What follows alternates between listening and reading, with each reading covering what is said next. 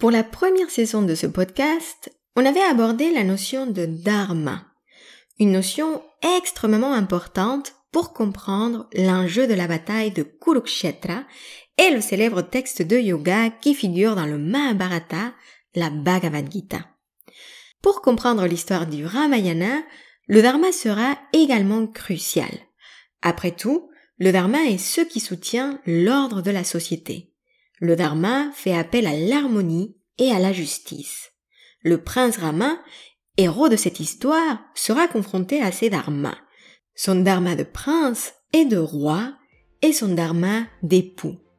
Mais puisque maintenant vous connaissez déjà assez bien cette notion, sinon je vous renvoie aux premiers épisodes de la première saison, je vous propose de plonger dans la notion de bhakti, Effectivement, cette notion est essentielle pour comprendre le Ramayana et elle nous aidera à mieux comprendre nos personnages. C'est parti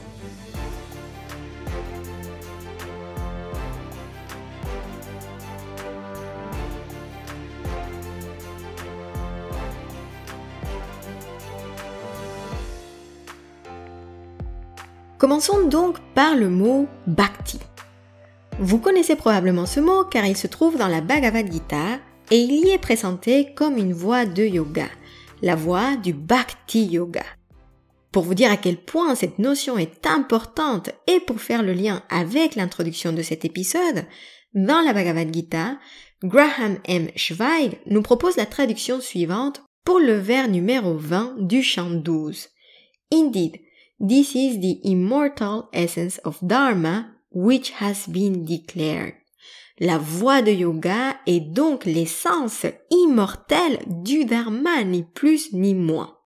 Alors, le mot bhakti provient de la racine bhash qui peut se traduire par donner un partage, être distribué, recevoir sa part, servir, adorer ou aimer.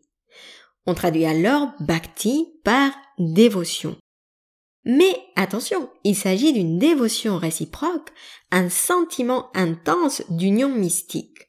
On aime le divin et le divin nous aime en retour. Ainsi, on parle de Bhakta pour faire appel au dévot et de Bhagavant pour faire appel au récipient de cette dévotion.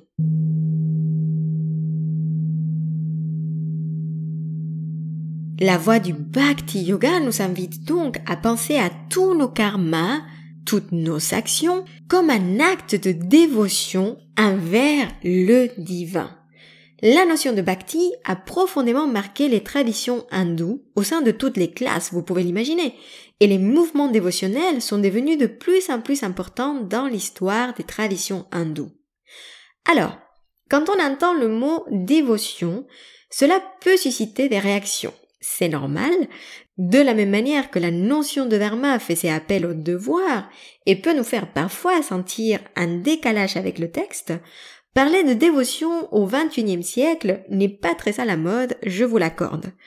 Personnellement, je viens d'une famille mexicaine et du côté de ma mère, très croyante selon la tradition catholique. Et je peux vous dire à quel point ces croyances sont une source de bonheur et d'apaisement pour ma mère. Surtout, pendant les moments où on a le plus besoin de soutien, pendant les moments d'incertitude. Si moi-même je ne me sens pas très proche des institutions religieuses, il me semble que l'idée de dévotion est très intéressante, même de nos jours, pour plusieurs raisons.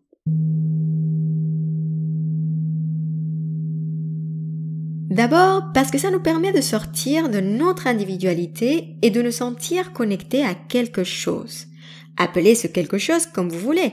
Dieu, la nature, la terre-mère, l'énergie, l'univers, etc. Et il nous renvoie au fait que nous ne sommes pas seuls dans ce monde et qu'il existe quelque chose de bien plus grand que nous et dont nous ne connaissons pas la nature, mais que nous pouvons, dans les moments les plus importants de notre vie, ressentir.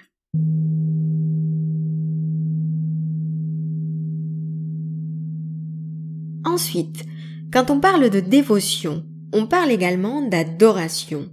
Et cela nous invite à nous poser des questions comme Qu'est-ce que mérite notre admiration? Que adorons-nous? Quand on est dans l'admiration de quelque chose, nous adorons le symbole, ce qu'il représente pour nous. Dans le cas du Ramayana, nos personnages principaux, Rama et Sita, représentent nos idéaux, l'idéal. Avoir une idée de nos idéaux personnels peut nous aider à naviguer notre vie et à mieux agir selon nos codes et nos valeurs.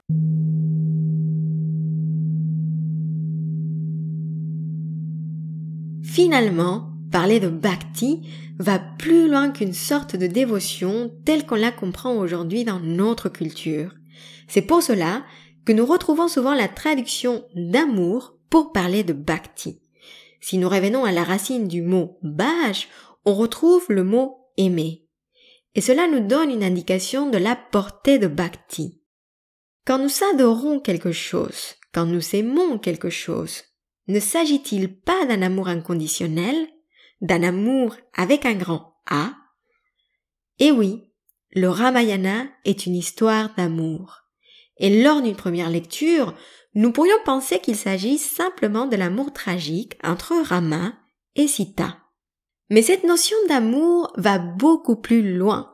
C'est une histoire d'amour entre amis, entre frères, entre frères et sœurs, entre père et fils, entre mère et fils. C'est une histoire sur l'amour tout simplement. Rama aime Sita, oui, mais Rama et Lakshmana s'aiment. Le roi Dasharata aime ses fils et adore Rama. Hanuman aimera Sita et Rama. Et même Ravana, le méchant de cette histoire, aime sa sœur, Shurpanaka. Et à propos de Ravana, c'est par là qu'on commencera notre histoire avec son origin story.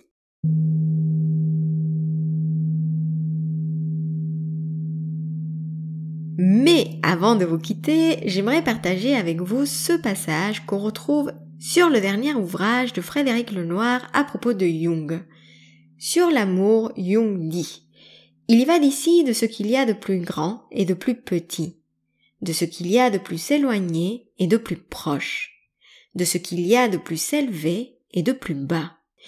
Et jamais l'un de ces termes ne peut être prononcé dans celui qui est son opposé. L'amour pour lui, en parlant de Jung, nous explique Frédéric Lenoir, est le grand mystère qui exprime tout, supporte tout, excuse tout, comprend tout, inclut tout. Alors, je vous souhaite beaucoup d'amour dans vos vies et je vous donne rendez-vous lors du prochain épisode. D'ici là, je vous retrouve sur Instagram, at Yogini sur ma newsletter ou sur les programmes en ligne. Je vous souhaite une très belle journée ou une très belle soirée et je vous dis à très bientôt. Prenez soin de vous.